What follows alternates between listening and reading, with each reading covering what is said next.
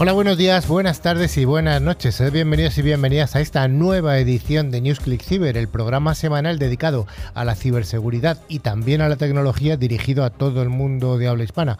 Un programa que realizamos desde Madrid cada semana y damos un abrazo a las más de 100 emisoras y a todas aquellas personas que nos escuchan nuestros podcasts o ven nuestros podcasts. El equipo de hoy está formado por... Es un equipo de lujo, además hay gente que hacía tiempo que no venía. A mi extrema derecha hoy tenemos a don Raúl, un tío lleno de elegancia. No me veis, o sí me veis, porque ahora además Sí. en, en- en Spotify también publicamos el vídeo. ¿Qué tal. Carlos? Un placer que me invites y venir como siempre. Mucha alegría. Tengo a mi centro derecha hoy a Patricia, que también hacía tiempo que no venía al programa. Hola Patri. Hola, ¿qué tal? Buenas tardes. Ha sido una vuelta al cole por todo lo alto. Una vuelta al cole, pero tú eh, todavía estás en el cole, si es que eres muy, muy joven, chicas. Es que... A mi centro izquierda, a don Carlos Valerdi, ¿qué tal? ¿Qué tal? ¿Cómo estamos? Bueno, una semana más, como siempre, aquí firmes. Así que vamos a Siempre ver. aquí, pegado aquí, a Sí, mi sí, sí, izquierda, un aquí, poste. aquí un poste, sí, sí. Y tenemos también al chico del Burger King, a don Dani Vaquero. Hola Dani, Hola, hola, hola mundo. ¿qué nos has traído hoy?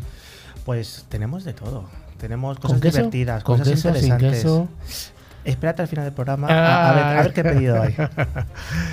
Bueno, finalmente estoy yo, Carlos Lillo, y os invitamos a que nos acompañéis durante los 55 minutos que nos llevarán hasta el concurso final. También damos las gracias eh, al pulpo de los potenciómetros, a don Pedro, que siempre es un chico tímido y que está allí detrás. Hola Pedro. Muy buenas tardes a todos, chicos. Y damos un cordial saludo también a toda nuestra audiencia, que nos puede seguir a través de las emisiones en FM que hacemos, incluso a aquellos oyentes que nos escuchan a través de la plataforma de podcasting mientras hacen cualquier tipo de actividad, como puede ser pues cocinar unas chimichangas, pasear a tu tortuga o ir a buscar unos níscalos buenos, que casi casi ya estamos en temporada. Durante toda la semana nos podéis seguir a través de las redes sociales o de nuestro email info@clickciber.com. Además, recordamos y recomendamos visitar nuestra web llena de interesantes contenidos, clickciber.com. También informamos que pueden acceder a todos nuestros programas anteriores, ocho temporadas guardaditas ya de consulta a través de nuestros podcasts disponibles en Spotify, eBooks, Apple Podcast, TuneIn, YouTube, Twitch, donde además eh, os invitamos a suscribiros porque esto nos ayuda a crecer y a tener mayor visibilidad en los medios. Para ello, solo tenéis que buscar la palabra clave ClickCiber y recordar suscribir en cada uno de los medios. Exactamente, en cada uno de ellos. No importa que se suscriban en todos, no importa. Eh, don Carlos Valerdi, ¿y qué contenido vamos a tener en el programa de hoy? ¿Qué vamos a ver? Bueno, vamos a empezar diciendo que una semana como esta, de septiembre de 1989, Apple lanza su Macintosh portable de tan solo 7 kilitos de ¿Pero peso. es portable o arrastrable? esto es para hacer un poco de estocada, ¿no? Oh. Además de ser el primer ordenador portátil, también fue el equipo utilizado para enviar el primer email desde el espacio en agosto de 1991. Qué raro, ¿no? Alguien mandando mail desde el espacio. Esta portátil incluía una pantalla LCD innovadora para la época en blanco y negro y un diseño con bisagras para cubrir el teclado. Así que bueno, eh, nuestros amigos de Apple que ya se están volviendo eternos también.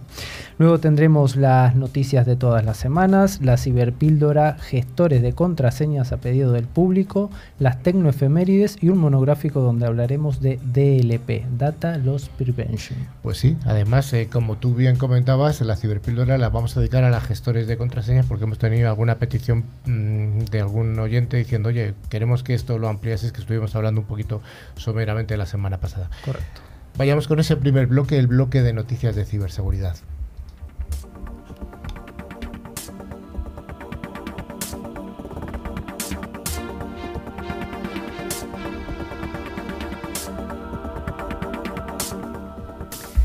Pues durante esta temporada, todas las semanas, vamos a dar las gracias a Forescout, firma de ciberseguridad líder en visibilidad y protección en el Internet de las Cosas, por traernos esta sección. Y la primera de las noticias nos habla de que Uber ha sufrido un ciberataque que podría haber filtrado datos personales de millones de personas, Raúl. Ay, ¿quién no usa Uber? ¿Quién no usa Uber? Estamos todos preocupados y sin dormir. Además, otro de los sistemas vulnerados ha sido la consola de AWS, Amazon Web Service, el panel de administración de correo electrónico de Google Workspace y el servidor Slack. Uber ha sufrido un ciberataque que ha afectado gravemente a su infraestructura y a los datos personales de los usuarios. Muy Computer informa que un atacante desconocido logró acceder a los sistemas de la mayor compañía de movilidad.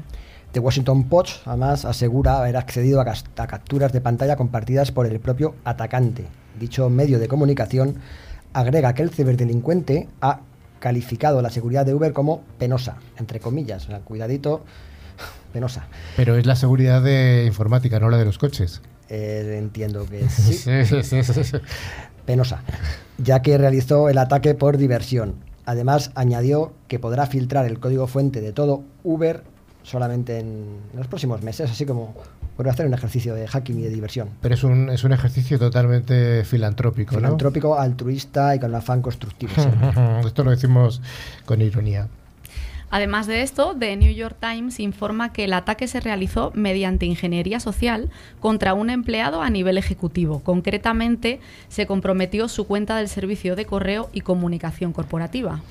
Bueno, lo llamativo de esta noticia es que a posteriori es- resulta que en LinkedIn empezaron a aparecer llamados de Uber buscando perfiles de ciberseguridad, ¿no? Tenemos que esperar que pasen las cosas. No nos cansamos de decirlo y sigue pasando.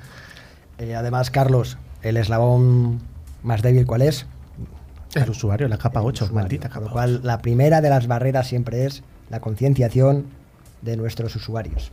Sí, además fijaros, qué curioso, ¿no? Te comprometen una cuenta y claro, ya puedes acceder a todo. Ya no hay nada que te, que te avise de, ostras, este no es esta persona que debería ser. Sí. Que esos usuarios hay que atarlos en corto. La siguiente noticia nos dice que el telescopio James Webb busca un intérprete de JavaScript de hace más de 20 años. Raúl, esto es sorprendente. Se ha convertido ya en un tópico la afirmación de que tenemos mayor potencia de procesamiento hoy en día en nuestro móvil. Eh, al final, el móvil es nuestra extensión. Yo ahora mismo estoy haciendo un post eh, para publicar además. eh, Pero no estás en el programa, Raúl. Estoy haciendo las dos cosas. Por Ah. eso la potencia del móvil, pues yo decía que, que- que la potencia del móvil hoy en día es nuestra principal interfaz con, con los medios, con las aplicaciones, con la empresa. Además, em, por supuesto, tenía detrás un ordenador que permitió al ser humano poner en pie en la luna, ¿no? Muchas cosas a la vez. Sí que es cierto que por muy anecdótico, que parezca, eh, la evolución de la tecnología en las últimas décadas ha sido espectacular y puede sorprender que se produzcan lanzamientos de vehículos espaciales que todavía emplean tecnología que en otros ámbitos hoy consideraríamos desfasada.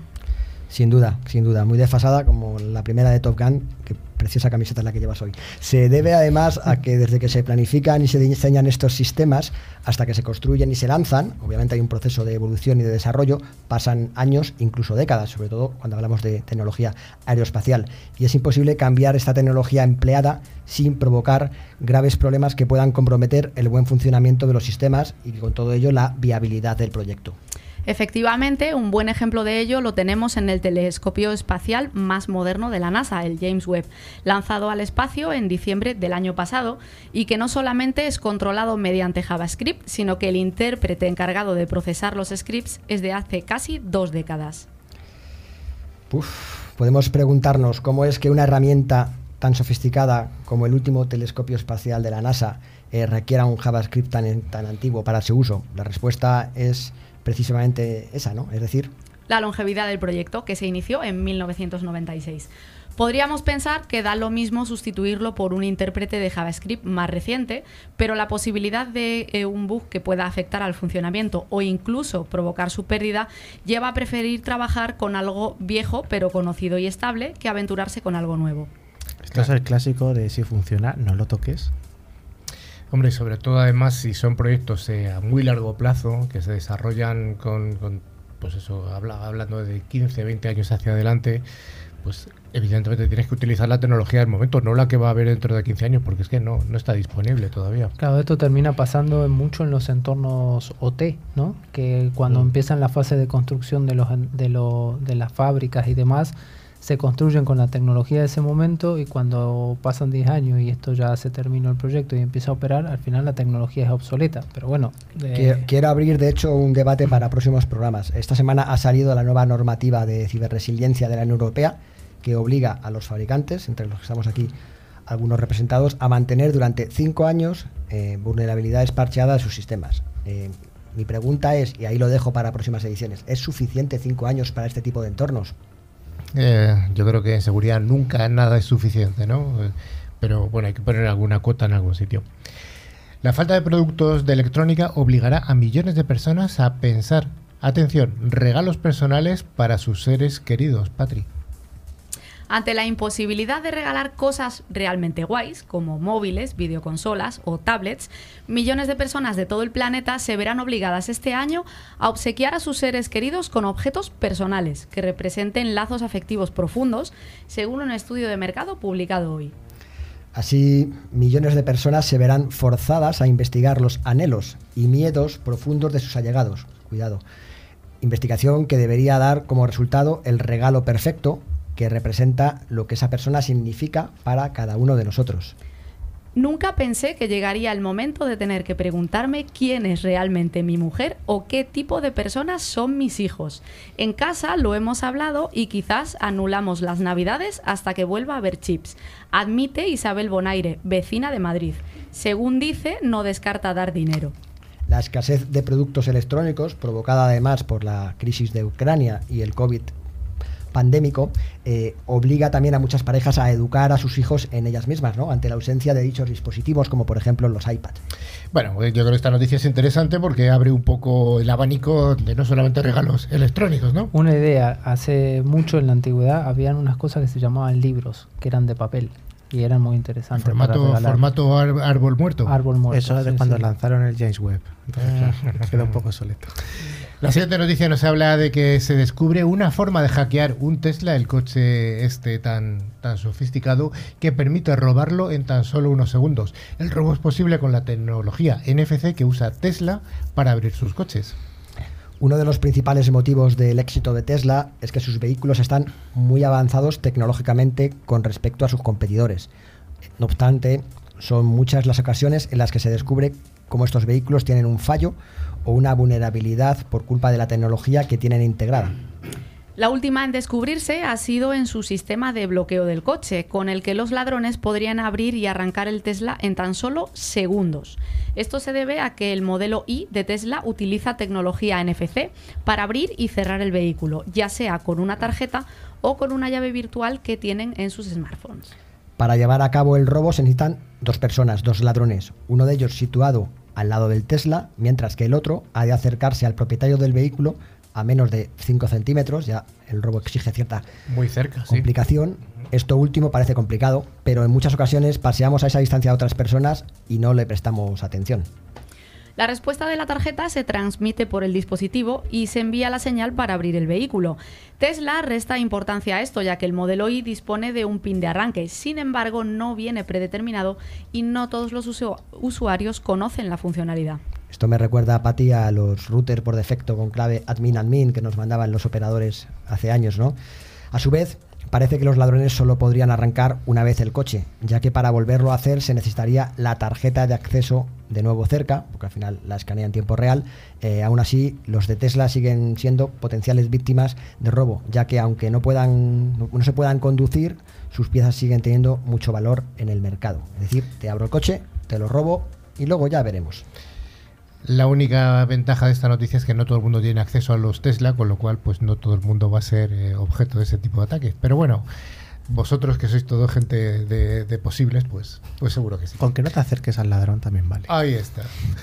La siguiente noticia, ciberamenazas en un metaverso oscuro. El metaverso y sus posibilidades presentan un potencial en el futuro, pero los riesgos de seguridad que se prevén son importantes y ya se muestran algunos de ellos, ¿verdad, Patrick? Efectivamente, desde que Mark Zuckerberg anunciase un universo virtual conocido como el betaverso, cada vez son más las empresas de tecnología que se van sumando a este nuevo espacio virtual, que parece convertirse en la forma de interacción del futuro. El metaverso apunta a nuevas e interesantes posibilidades que hasta ahora no se habían experimentado. Al final estamos extendiendo el, panorama de amenazas, eh, estamos saltando a nuevos entornos desconocidos. Eh, pero también es un nuevo espacio donde los ciberdelincuentes, gracias a esta extensión de- de- del ámbito de ataque, pueden obtener un beneficio ilícito. Efectivamente, un nuevo informe elaborado por Tren Micro alerta de la existencia de un metaverso oscuro, que sería un nuevo espacio también para que los ciberdelincuentes llevaran a cabo sus delitos. Las principales amenazas que este documento prevé en el metaverso irían desde los NFT hasta las noticias falsas. Un saludo a uno de mis compañeros de Researching de Tren Micro, que además es español y ha liderado esta, este informe. Eh, magnífico. La dificultad de rastrear, además, monitorizar y controlar actividades convertirá al Database en un nuevo espacio para llevar a cabo eh, temas ilícitos o procesos delictivos. La complicada detección de este tipo de actividades en los primeros años de un eh, espacio emergente en desarrollo em, y que además también tiene su, parte oscura dentro del metaverso eh, Dark, hará que las fuerzas del orden tengan importantes problemas para perseguir los delitos. También en el Darkverse, los atacantes tendrán como objetivo tokens no fungibles, NFTs, y se verán afectados por métodos maliciosos como el phishing, el ransomware, los fraudes y otros tipos de ataques, que serán cada vez más comunes a medida que se conviertan en un importante bien del metaverso. Además, los ciberdelincuentes podrán tratar de comprometer los gemelos digitales gestionados por operadores de infraestructura crítica para intentar lanzar ataques y sabotear o extorsionar los sistemas industriales. Pues hoy en esta sección de noticias vamos a dar una recomendación que nos parece que es interesante. De vez en cuando daremos alguna de estas eh, bueno, recomendaciones que nos parecen eh, algo que aportan algo nuevo dentro del mundillo de la ciberseguridad. Y hoy eh, pues vamos a hablar de Duck, Duck, Duck Go. suena muy bien. tras, tras ofrecer un motor de búsqueda centrado en la privacidad en 2008, DuckDuckGo se centra ahora en el correo electrónico. Su nuevo servicio de protección de correo electrónico te proporciona una dirección arroba duck.com que puedes utilizar como un punto de control entre tu bandeja de entrada de correo electrónico real y el del mundo exterior. Además de reenviar los mensajes entrantes a tu dirección de correo principal, DuckDuckGo Email Protection los despoja de las tecnologías de rastreo que a menudo están integradas en los correos electrónicos y que informan a los remitentes de cuándo y dónde estás viendo tus mensajes e incluso de los enlaces en los que haces clic. También puedes utilizar el servicio para crear alias de correo electrónico, direcciones temporales que puedas utilizar con formularios de registro en la web y luego eliminar si lo ves eh, que atraen demasiado spam o demasiadas misivas de marketing o grey mailing hay que recordar que el servicio Hide My Email de que ofrece Apple también funciona de una forma ya similar, pero ¿esto tiene alguna ventaja este, esta nueva aplicación, Patri? Por supuesto, y una de ellas es que todo esto se ofrece de forma gratuita, aunque el servicio aún está en fase beta, por lo que es posible que notes algún que otro fallo o contratiempo. Además, algunas características podrían cambiar antes de que el producto se lance definitivamente. Esta es una recomendación evidentemente para el público general, para el público doméstico, no para el público profesional, que hay otras, otro tipo de soluciones. Pero bueno, nos ha parecido interesante. Pues hasta aquí las noticias y vamos a ver esa ciberpíldora que hoy parece muy interesante. NewsClick Cyber es el programa semanal líder en la radiodifusión en español. Si quieres estar al día de las novedades, escuchar nuestras ciberpíldoras y a los responsables de grandes empresas, escucha NewsClick Cyber.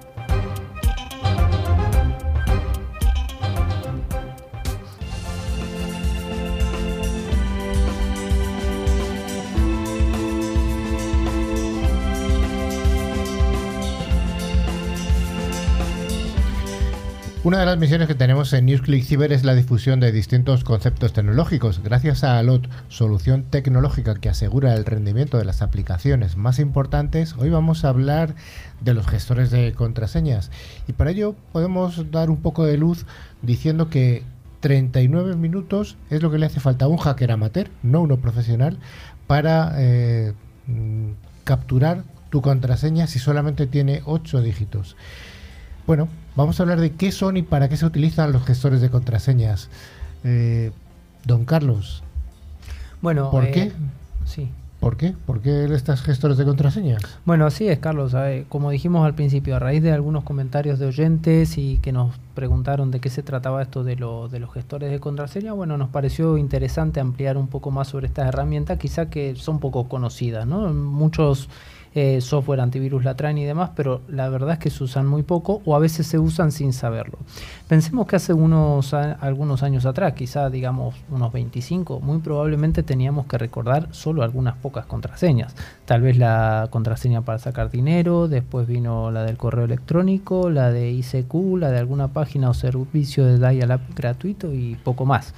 Luego comenzamos con la del usuario de trabajo, la de las redes sociales, la de los servicios de streaming y así y casi sin, darse sin darnos cuenta eh, nos hemos encontrado con un mundo inundado de contraseñas, porque es de primero de usuario de Internet el no usar la misma contraseña para todos los sitios y todas las cuentas, porque robada una, robadas todas. Dani, más o menos así, a grosso modo, ¿cuántas contraseñas puedes utilizar tú habitualmente o tener a, en uso? Tener almacenadas probablemente tenga, no sé, 200, 300 contraseñas. O sea que estamos hablando de ese calvario realmente. Claro, y al final no solamente pensar que hay que recordar esas contraseñas, sino que para que sean más seguras tienen que ser algo aleatorio, que no sea utilizable pues para descubrirte a través de un diccionario, a través de palabras, a través de... Bueno, entonces claro, mm, hay gente que es muy máquina, obviamente, y puede recordar cientos y cientos de contraseñas y además de cierta complejidad y longitud pero el común de los mortales no tenemos ese tipo de memoria. Por eso, ese tipo de aplicaciones, como son los gestores de contraseña, nos van a aportar una comodidad total, porque nos van a recordar por nosotros cuáles son esas contraseñas y además una seguridad también, porque al fin y al cabo vamos a poder no reutilizar contraseñas, vamos a tener pues distintas para cada servicio y que pueden ser todo lo compleja que queramos porque nosotros no tenemos que recordarlas. Vale, ¿cuál sería la solución para este calvario, como nos decía eh, Carlos Valerdi? Bueno, eh, al final, para ponerlo sencillo, un gestor de contraseñas no es más que una aplicación que almacena el nombre de usuario o el ID, el correo y su correspondiente contraseña de cada plataforma y servicio sin más. Además cuenta con funciones como por ejemplo el autocompletado que sugiere el nombre de usuario que deseas elegir y automáticamente rellena el campo del password y además nos facilita el tener que pensar. ¿Y ahora qué pongo? Que no sea igual o no se repita o sea compleja. ¿Y cómo lo hacen? Pues algunos de ellos incluso sugieren una clave alfanumérica compleja cuando te vas a registrar en un servicio para que ni siquiera tengas que pensar una.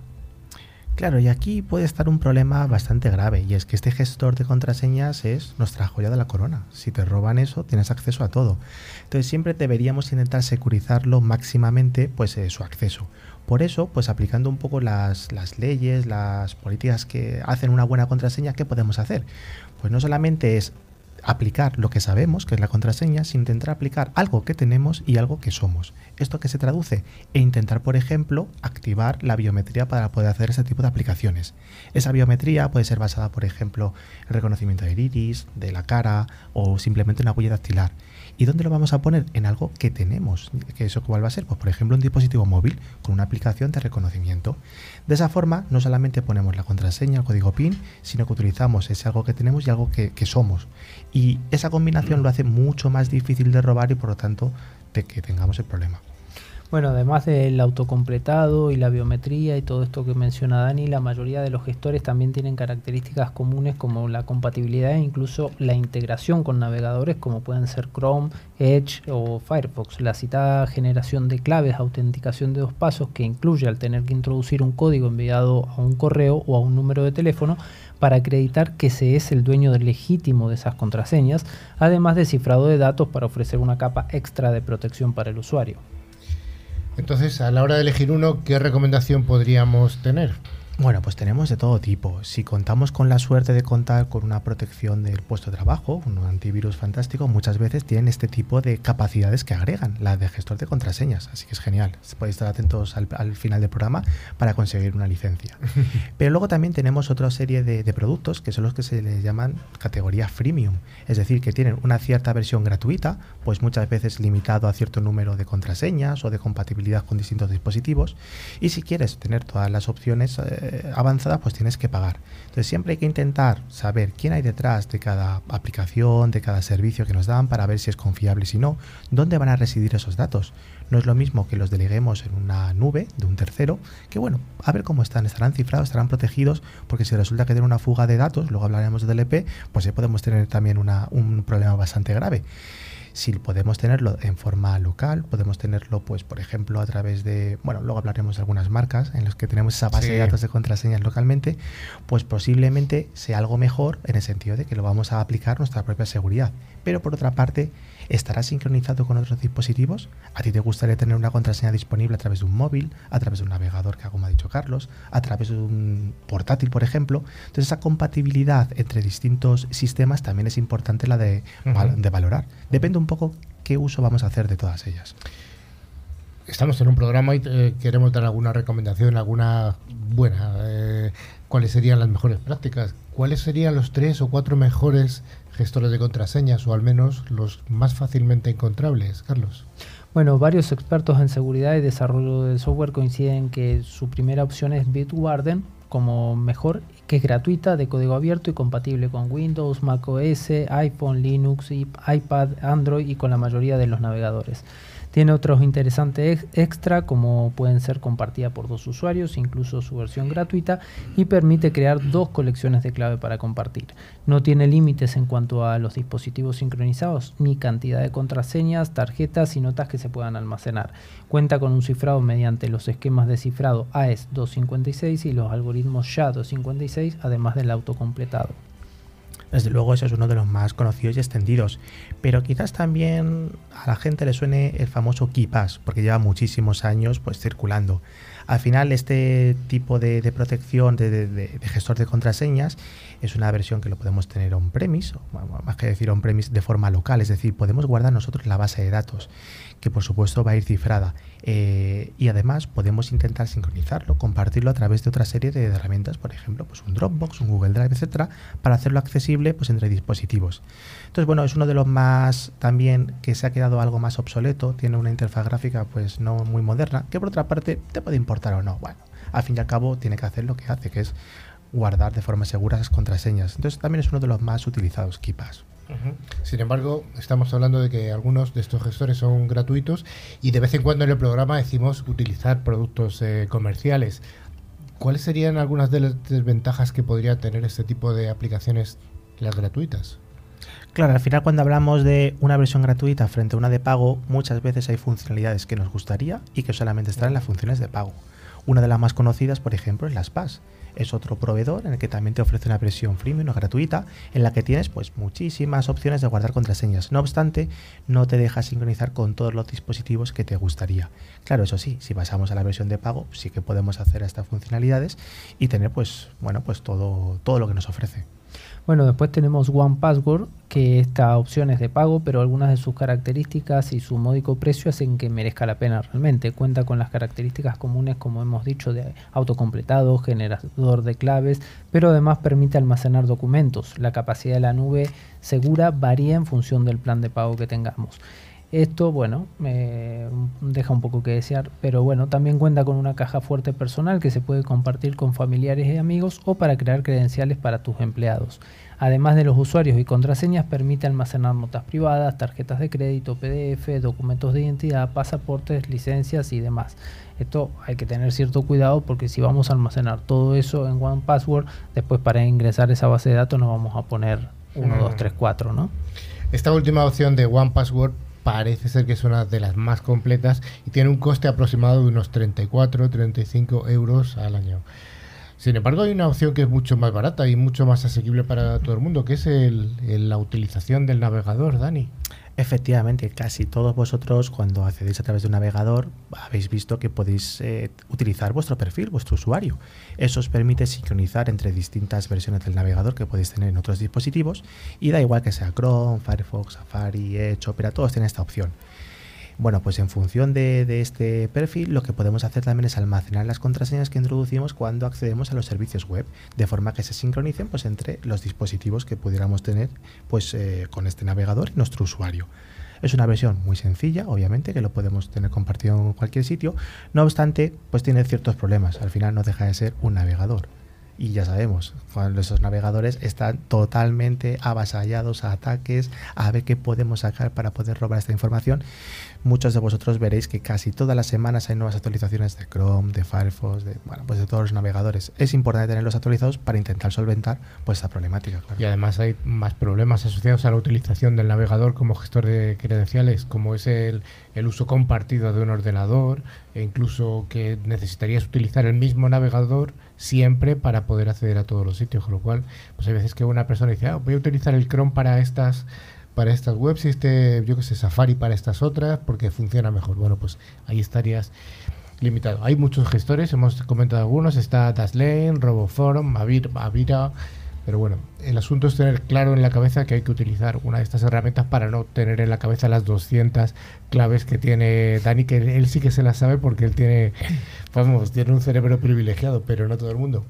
Y algo que tenemos que tener en cuenta cuando utilizamos un gestor de contraseña, además online, es el método de recuperación del acceso. Hemos hablado que hay que intentar securizarlo máximamente. Si podemos hacer un acceso basado en biometría, con un código seguro, con una contraseña robusta, genial. Por supuesto, esa contraseña no va a estar dentro de nuestro gestor de contraseñas. Pero además, muchas veces para recuperar el acceso, porque vaya, se nos ha olvidado cómo acceder, o hemos perdido el móvil, o bueno, pues la razón que sea, ¿cómo vamos a recuperar el acceso? Mediante el envío de un link a través de un email. Por eso es importante esos correos de recuperación que tampoco estén almacenados dentro de estos gestores de contraseñas, tengan una contraseña aparte y no estén ahí guardadas, para evitar que si se produce un robo, encima la recuperación también es accesible al atacante y por lo tanto ya tengamos ya el compromiso total. Una ciberpíldora más que interesante, llena de, además de recomendaciones de uso y recomendaciones de programas que pueden servirnos.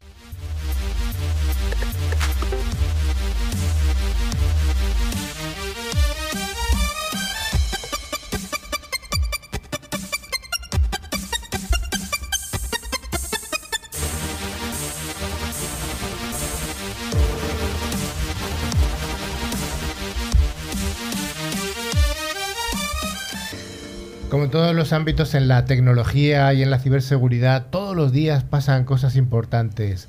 Por eso hoy, gracias a Pentera, que garantiza la preparación de la seguridad en toda la superficie del ataque, vamos a traer estas tecnoefemérides.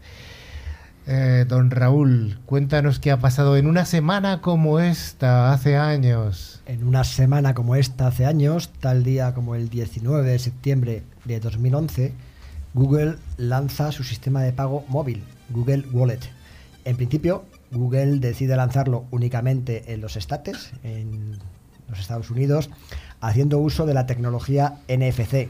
Ya más tarde, el 1 de agosto de 2012, Wallet amplió el apoyo, apoyo perdón, a las principales tarjetas tal y como las conocemos hoy. Un sistema que nos acompaña prácticamente en todos los pagos diarios. eh, hace todo, solo 11 años de esta revolución que transformó poder pagar con el móvil, con el reloj, con cualquier sistema. Efectivamente. NFC. Es algo de, muy, de una utilización muy grande. Cualquier día con el anillo ya, casi. Con el anillo, el anillo de poder, sí. Y con la mente, ¿no? Sí, sí, sí.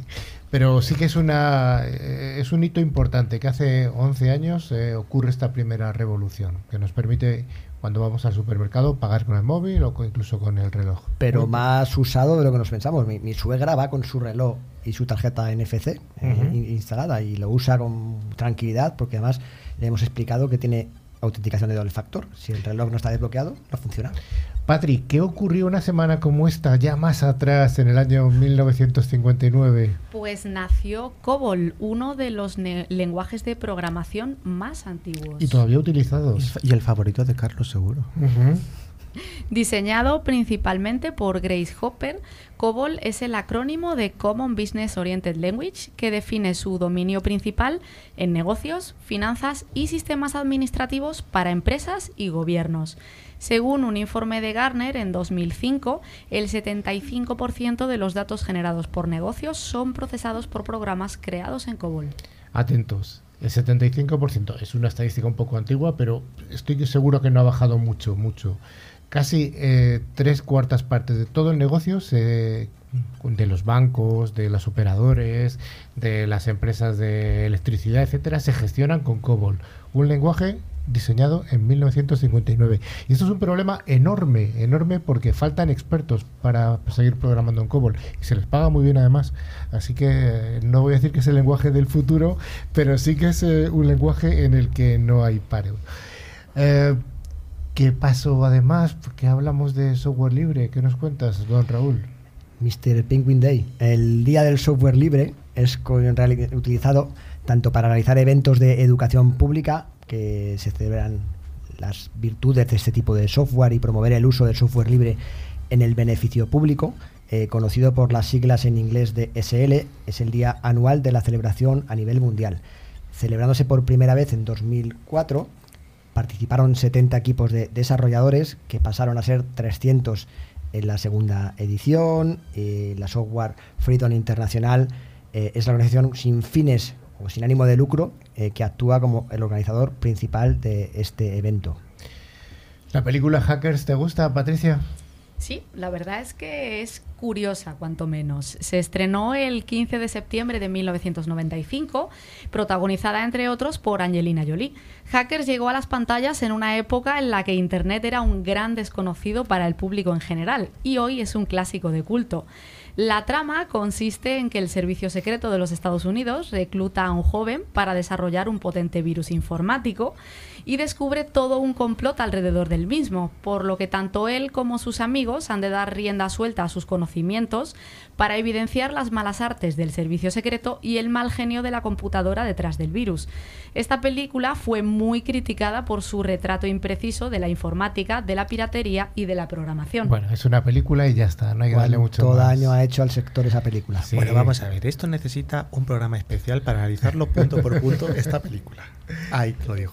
Bueno, ya hicimos en su tiempo alguna sección que llamábamos ciberseguridad en el cine y esta película quedó, quedó vacante. Te recuerdo que hicimos un artículo que está publicado en redes donde Sí. hablábamos de juegos de guerra y desgrana- desgranábamos. bueno, Una ahí. película muy interesante, además que sí que tenía bastantes cosas que eran reales con el paso del tiempo. Vaya, esa sí y esta no. Es así, esta no, anda. Y háblame un poco, Raúl, de google.com. ¿Cuándo surgió? 15 de septiembre de 1997. Muchos de los estudiantes que nos escuchan no habían nacido. Se registra el dominio google.com.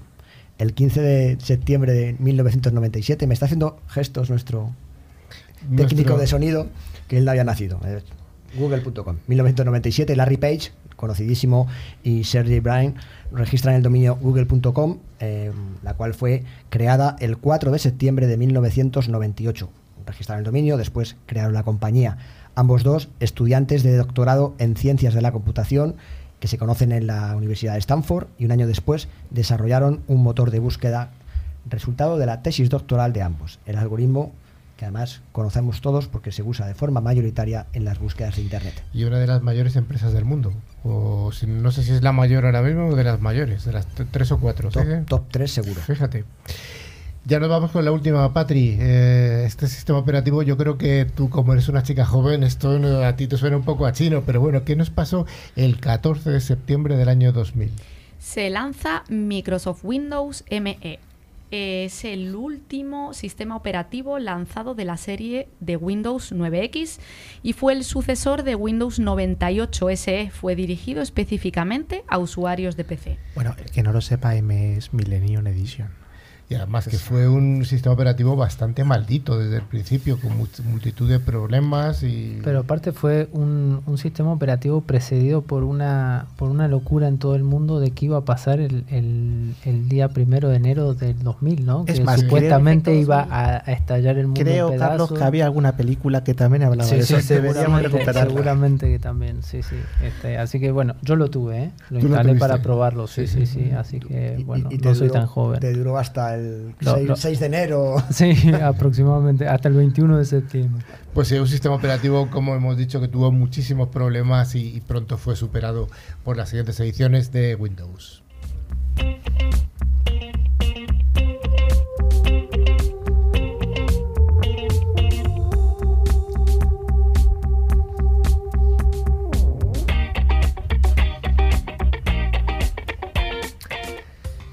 Esta sección de monográficos es ofrecida este, durante esta temporada por Forcepoint, fabricante líder en seguridad convergente con un amplio catálogo de soluciones en ciberseguridad. hoy vamos a hablar de algo que ha venido rondando en las últimas ediciones en el programa, que es el DLP. Hoy incluso Dani ya ha hablado de este acrónimo, del Data Loss Prevention. Eh, Dani, ¿qué es esto? Defínenos un poquito esto del DLP. Bueno, pues las herramientas de prevención de pérdida de datos, el DLP, ¿no? por las siglas en inglés, al final lo que intentan hacer es supervisar cuáles son las acciones, las actividades de los usuarios y en caso de que se intente extraer desde pues, la infraestructura pues información confidencial o crítica, pues al menos auditarlo, monitorizarlo y por supuesto si aplica, cortarlo. Entonces, bueno, pues esto, este término, estos DLP, eh, pues engloban estas herramientas que ayudan a los administradores a poder poner de relieve estas actividades, monitorizarlas y ponerles fin si aplica, ¿no? Básicamente estos productos de DLP pues usan esas reglas comerciales, por otra parte, pues para poder clasificar y proteger la información confidencial y crítica para que no puedan ser, pues por ejemplo, exfiltrados de forma accidental. Es decir, no siempre hay que pensar que tenemos una amenaza interna, tenemos un usuario que de forma proactiva quiere exfiltrar, quiere robar datos, sino también puede ser por desconocimiento, por error, por un usuario, llamémosle negligente, que puede al final pues sacar esos datos confidenciales fuera de la empresa. También por supuesto puede ser también por una actividad de malware. Podemos tener un equipo comprometido que está trabajando en segundo plano y se dedica a robarnos esa información. Bueno, al final si intentamos poner coto pues a esa fuga de información, lo que vamos a necesitar son herramientas de tipo DLP para poder, pues por un lado, darnos cuenta de que esto está pasando antes de que lo publiquen en la dark web y nos pidan unos millones para que no lo hagan público, ¿no? Bueno, al final sea por una amenaza interna o por negligencia, que eso es peor quizá, ¿no? Porque es falta de educación y de concientizar a los usuarios en lo que no deberían hacer o deberían evitar para, poner en, para no poner en riesgo a la organización. Eh, al final las, las, organizaciones lo que están haciendo es adoptar estas tecnologías de DLP debido a un poco a esto, ¿no? A las amenazas internas y aparte a las leyes estrictas de privacidad de datos, muchas de las cuales tienen requisitos de protección de datos o acceso a datos que son muy estrictos. Y esto está bien porque al final muchas veces lo que sucede es esto, ¿no? Que eh, se exfiltra información para venderla, que va a pasar pasa y seguirá pasando siempre y es un gran problema, aunque las leyes indiquen lo contrario. Además de monitorizar y controlar estas actividades de los terminales, algunas herramientas de DLP también se pueden usar para filtrar, por ejemplo, flujos de datos en una red corporativa y proteger todos estos datos que están en movimiento dentro de nuestra organización. Sí, al final lo que dice Carlos tiene toda la razón. Y esto se, traduce en un coste monetario. Es decir, el robo de información puede afectar a tu imagen de marca, pero puede eh, también significar una extorsión directa en el que te piden cierto rescate pues, para recuperar tus datos o no hacerlos públicos o no venderlos. Pero también puedes perder un poco tus datos más confidenciales, el cómo trabaja tu empresa, tus, tus planos, porque a lo mejor te dedicas a hacer eso, tu información confidencial de tus clientes. Al final se estima que más o menos de promedio, pues un incidente con violación de datos de esta filtración suele rondar los más de 4 millones de dólares en general en el mundo. Y, claro, esto además es en el momento concreto donde se produce la violación de, esta filtración de datos. En los años siguientes esto puede aumentar por estos daños colaterales a la imagen de marca que estábamos hablando, a la pérdida de, pues no sé, de productividad o a lo que toque. Al final, las empresas se habla que más o menos son víctimas de un ciberataque cada 10-11 segundos, lo que es mucho. También hay muchas empresas, obviamente. Entonces, por eso por este motivo, las soluciones de DLP son cada vez más necesarias. Al final, estamos eh, trabajando en un entorno post-pandemia en el que los trabajadores están repartidos pues, por muchas infraestructuras distintas que no tienen por qué pertenecer a la empresa. Y no obstante, siguen necesitando acceder a los datos corporativos, a los datos confidenciales para hacer su trabajo. Por eso estas herramientas, estas soluciones de DLP están hoy en día más en boga que nunca para poder dar solución a esta problemática. Bueno, al final la solución de LP, Dani, tiene que ser un pilar fundamental en la seguridad y en la estrategia para reducir el riesgo que tengamos en nuestra compañía, ¿no? Porque estamos hablando de datos y estos pueden ser desde historias clínicas de los pacientes hasta información financiera, contratos que son confidenciales y demás. Entonces el riesgo nunca se puede reducir al 100%, pero las soluciones DLP detectan ataques realmente sofisticados que eluden las defensas de ciberseguridad. También van a mantener el entorno en conformidad para que la organización evite fuertes multas por violaciones a las normas. Pero sobre todo es eso, mantener la integridad de la información y evitar que se nos pueda exfiltrar una, un dato o, algún fichero que pueda contener información sensible, que puede ser, ya, hemos dicho, de salud o de un contrato o de cosas que pueden comprometer realmente mm, desde la salud financiera de una compañía hasta la salud de una persona. ¿sí? ¿Cuáles serían las buenas prácticas que deberían adoptarse en el mercado, en, el, en, empresas o en organismos públicos eh, como, como una forma de protegernos ante este tipo de filtraciones? Bueno, pues cuando hablamos de la protección de datos, lo primero que tenemos que, hacer es hacer un ejercicio de priorización. No todos los datos son exactamente igual de críticos. Habrá unos que sean más o menos. Depende un poco de la definición que tengamos dentro de nuestra propia empresa, a lo que nos dedicamos, pues deberemos darle una criticidad u otra.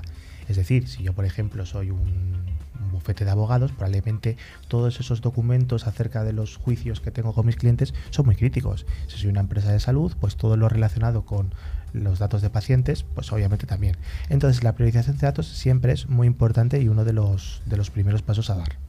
Bueno, clasificar los datos. Un enfoque simple y escalable es clasificar los datos por, por, su contexto, lo que decía Dani. Esto significa asociar una clasificación con la aplicación de origen, el almacén de datos o el usuario que los ha creado. La aplicación de etiquetas de clasificación persistente de datos, bueno, permite a las organizaciones realizar un seguimiento de su uso. Claro, y también entender cuánto un dato está en riesgo. Hemos clasificado, lo hemos priorizado, pero no es lo mismo que ese dato esté, por ejemplo, almacenado en una base de datos, en un entorno corporativo protegido, que, por ejemplo, se esté enviando a través del correo electrónico o que se guarde en un dispositivo extraíble una memoria USB. La supervisión de los datos en movimiento. Hoy con lo que ha pasado luego de la pandemia, de que la gente se está moviendo por el mundo, está trabajando desde su casa, desde un hotel, desde un aeropuerto y demás, es importante comprender cómo se utilizan los datos e identificar el comportamiento que pone en riesgo estos datos. Las organizaciones necesitan monitorizar los datos en movimiento para obtener visibilidad de lo que sucede con estos, ya sean confidenciales o no, y para determinar el alcance del problema que podría surgir a, través de abordar una estrategia de DLP. Y algo muy importante, hay que comunicar hay que enseñar. Es decir, esto cuando introducimos una herramienta de LP no significa de, uy, vamos a coger a Pepito que está filtrando esta información. No, hay que enseñar, oye, esto no se puede hacer porque tiene cierto riesgo, porque estos datos pueden ser extraídos, pueden ser vendidos, nos pueden afectar como negocio. Entonces, esa comunicación debe existir, debemos enseñar a los empleados, a los usuarios, a los compañeros, el cómo es una metodología sencilla, segura de transmitir información, cómo gestionar los datos porque es la idea, hay que tenerlos todos protegidos y al final, pues igual que Hacienda somos todos, pues cuando hablamos en ciberseguridad también lo somos. La suma de todos hacemos, hace un sistema mucho más seguro. Pues es importante esa comunicación y concienciación pues a todos los usuarios.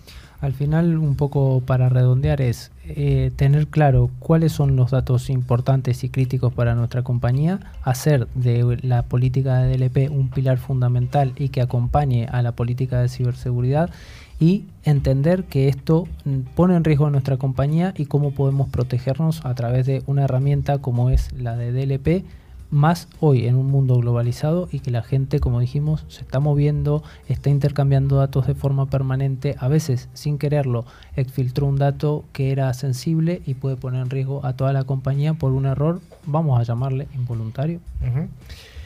Pues hasta aquí este monográfico, esta primera parte del monográfico de DLP, porque vamos a tener una segunda parte en un programa posterior en el que hablaremos de estadísticas, cómo funciona un DLP, tipos de DLP. Yo creo que queda para más de un programa. Vamos a tener una entrevista curiosa con un entrevistado curioso.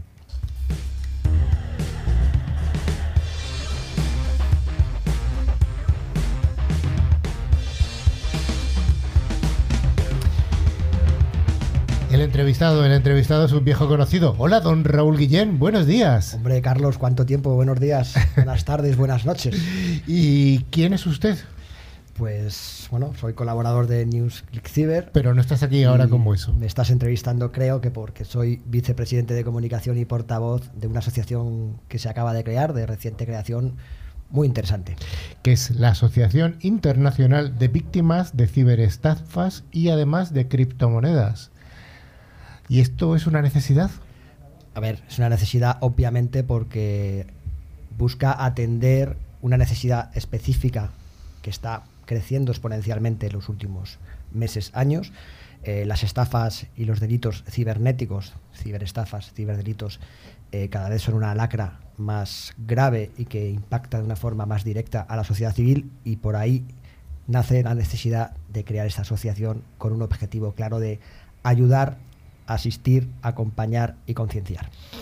Y donde hay un fregado, ahí aparece Raúl para meterse y quedarse de y quedarse con un cargo que siempre es un vamos, tienes una cantidad de actividades que cualquiera que vea tu agenda dice, esto es imposible, tiene cuatro reuniones montadas en la misma hora. Bueno, más que un cargo, yo creo que es una responsabilidad y una obligación poder ayudar. Eh, estamos en una situación de, de, la tecnología que nos permite, además, también tengo que agradecer a mi compañía Tren Micro que me permite mm, hacer estas cosas de forma paralela, pero yo creo que es una obligación y debemos ayudar, ¿no? Entonces, tenemos a mucha gente ayudando, creo que es bueno agruparse, juntarse, porque al final también lo decimos en PETEC, ¿no? Juntos somos más, con lo cual, eh, más que un cargo, es una responsabilidad y una obligación.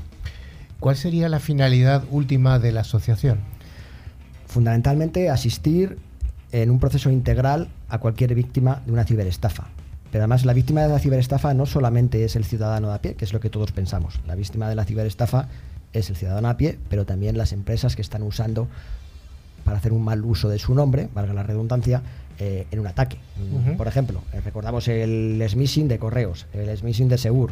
Al final tenemos esa doble vertiente de, atacantes usando el, mal nombre de una compañía, pero también las, empresas y las personas. Obviamente el foco más va en, la parte más indefensa, que son las personas en ese proceso integral que incorpora desde asistencia pericial, eh, abogados, asistencia psicológica, por eso hablamos de esa asistencia integral y por eso buscamos además alrededor del conocimiento vertebrar todas las necesidades de cualquier víctima. ¿Cuándo se funda esta asociación y dónde?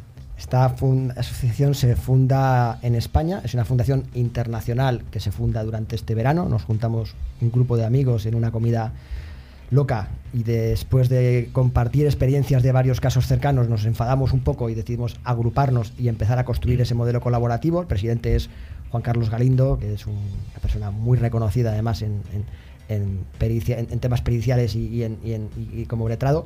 Y a raíz de esa comida y esa reunión, pues empezamos a construir y empezamos a bastionarnos y a construir la asociación, que está en proceso de formalización y esperamos que además esté 100% operativa a finales de octubre, principios de noviembre. Nosotros desde Ciber apoyamos totalmente esta iniciativa, esta asociación. ¿Tenéis ya una web en la que se pueda consultar o todavía no? Por supuesto. Tenemos bueno, varios canales. Tenemos perfil y canal en, Twitter, tenemos perfil y canal en, LinkedIn y además tenemos una web que se llama Asociación AIVC, Asociación Internacional Víctimas Ciberestafas, asociación AIVC.com pues hay asociación AIVC.com, ahí tenéis vuestra asociación. Espero que no tengáis que utilizarla, pero por si acaso ahí está. Seguro que tendréis interesantes contenidos, además que se, que se irán ampliando próximamente. Y recordemos que la I es de internacional, este programa para mí es el programa líder de ciberseguridad de habla hispana. Tenemos muchas peticiones de ayuda y muchas peticiones de colaboración de Perú, Colombia, Argentina, Estados Unidos, Muchas gracias a todos los que estáis contactando con nosotros. Eh, de verdad que estamos recibiendo una, una acogida impresionante. Una cosita, Raúl. Eh, siempre es recomendable que ante la duda mejor pregunten, ¿no? Y para eso están estas asociaciones. Si la persona tiene una duda de si algo es un, eh, un phishing, un smishing o lo que sea, pues que pregunten y los vamos a ayudar a, a salir de la duda. Ante la duda, primero preguntar. Ante un accidente, un incidente, siempre denunciar. Ante la duda, no hay duda.